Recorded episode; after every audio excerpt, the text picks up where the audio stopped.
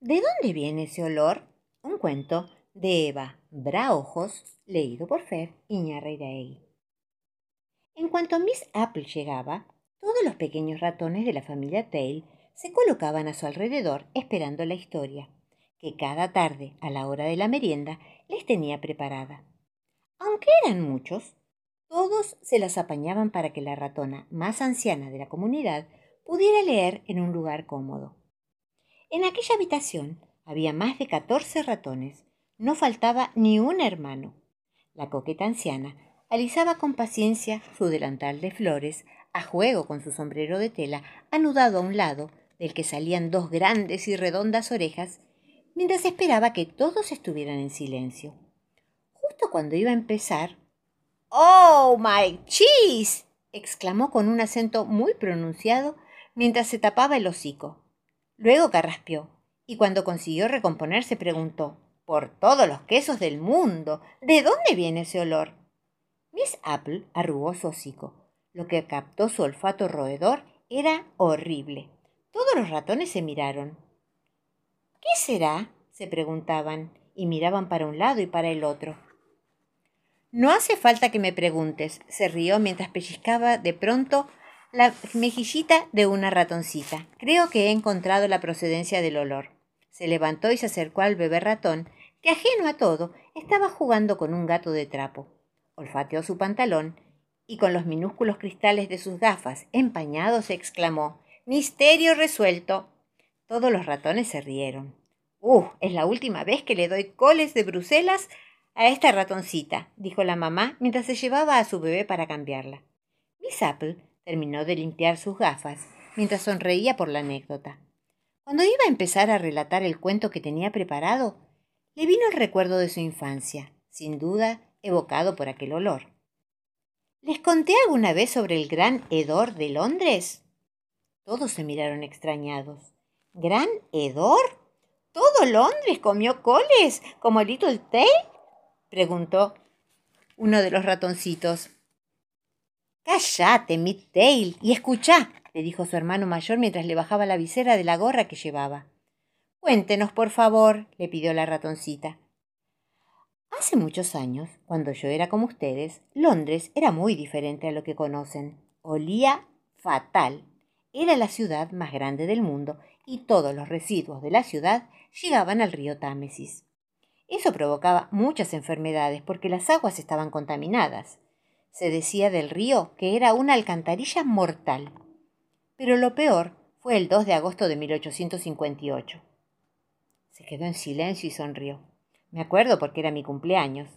Mi mamá me había preparado una rica tarta de queso, pero había tal feo olor que cuando intentaba comerla me parecía que estaba masticando estiércol. ¡Bleh! ¡Tarta de estiércol! se imaginó Midtail. ¿Y no pudo soplar las velitas? preguntó otro de los ratones. Imposible. Cada vez que intentaba tomar aire me daban ganas de vomitar. Pero no era la única a la que le ocurría eso. Era tal el olor de aquel día que en la Cámara de los Comunes, donde se reúnen los parlamentarios británicos, decidieron aprobar un proyecto de alcantarillado para evitar que todos los residuos llegaran al río. ¿Y lo consiguieron? preguntó de nuevo Midtail. Así fue. Contrataron a Sir Buzz Aljet, un consejo especialista en túneles, que hizo un trabajo tan bueno que cuando en 1867 volvió el cólera, solo afectó a la zona donde no había llegado el alcantarillado. Aquel verano de 1858 se llamó el Gran Hedor o la Gran Peste, y gracias a eso tenemos una red de alcantarillado, finalizó la anciana. El reloj de cucú comenzó a sonar. Era la hora de irse. ¡Ay, qué tarde es! Estoy mayor y no les he contado lo que tenía preparado para hoy. Ha estado genial, Miss Apple, reconoció Longtail. Y lo hemos aprendido de muchas cosas gracias a la peste de mi hermanito. Todos rieron al unísono. Entonces mañana les voy a contar esta historia, que estoy seguro de que les va a encantar, dijo mostrando la portada de un libro que tenía en la mano. Oliver Twist. leyó muy despacio Midtail. Así es. Y me recuerda un poco a vos, sonrió. Todos los ratones abrazaron y se despidieron de la anciana, que cada día les hacía vivir miles de historias a través de sus cuentos. Una termita diferente. Un cuento de Nathaniel Costard, leído por Fer Iñarreiraegui. ¿Aquí donde me ve? Le dijo Ruperto el jabalí a la oruga Mariela. Yo una vez fui termita. Mariela la oruga miró al jabalí de arriba abajo. Tenía dos grandes colmillos blancos, un hocico enorme y cuatro patas iguales a las de un chancho. Disculpe si no le creo, le contestó la oruga, pero usted me parece un jabalí, don jabalí. No siempre ha sido de esta manera, dijo Ruperto mirando hacia el horizonte como recordando. Le contaré mi historia.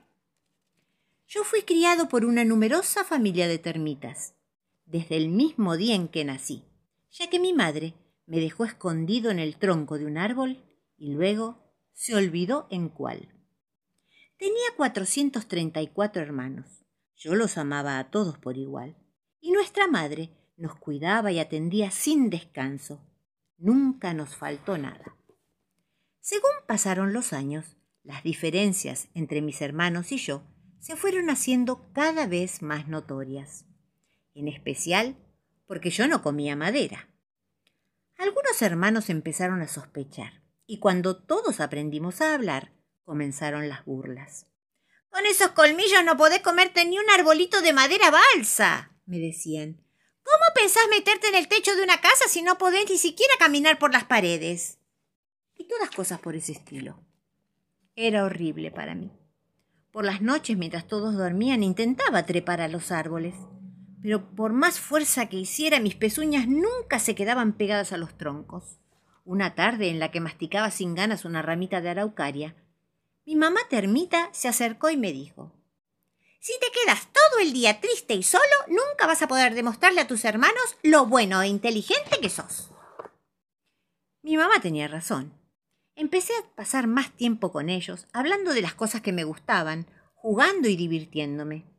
Para cuando descubrimos que yo era en realidad un jabalí, a nadie le importó y me siguieron queriendo igual. La oruga Mariela miraba al jabalí un poco de costado como si todavía no supiera si hablaba en serio o le estaba tomando el pelo. Otra vez contando la misma historia. se escuchó una vocecita que provenía del lomo del jabalí. Dale, Ruperto, sigamos camino que si no vamos a llegar tarde a la fiesta, dijo alguien que estaba subido a la oreja izquierda del jabalí. Bueno, bueno. Ruperto se puso en pie. Discúlpeme, Mariela, pero ya es hora de que mis hermanos y yo partamos. No se haga problema, dijo la oruga con la boca abierta, mientras el jabalí se perdía entre los árboles, riéndose de un chiste que alguien le acababa de contar. Fin. La tienda de antigüedades de la tía Alice.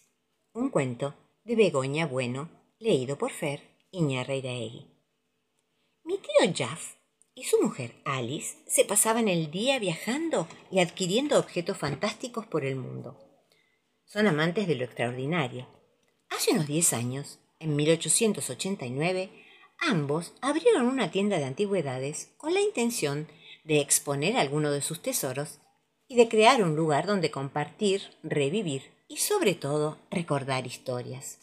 Y es que Alice tiene gran tendencia al olvido.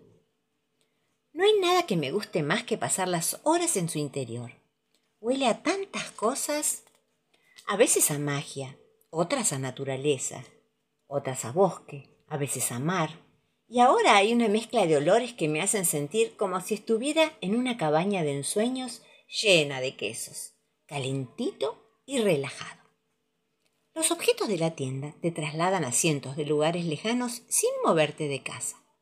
Tazones de humanos donde todo lo que se echa adentro se calienta y usamos para darnos un baño.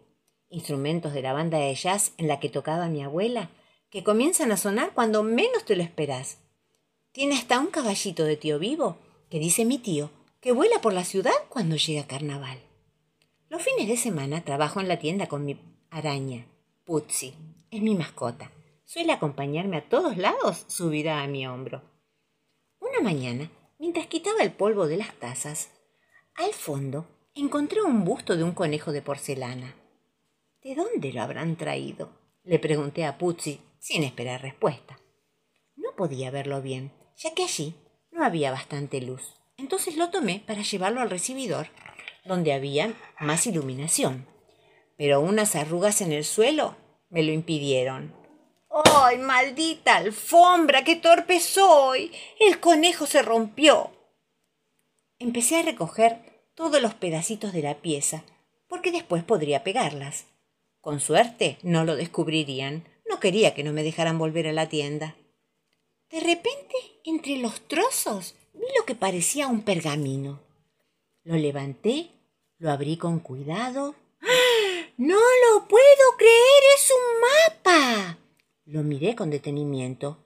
¡Es Hyde Park! ¡Está, está acá cerca! le dije a Pussy. ¿Qué será esa cruz? ¿Será un tesoro? Sin dudarlo ni un minuto, terminé de levantar todos los pedacitos y los escondí.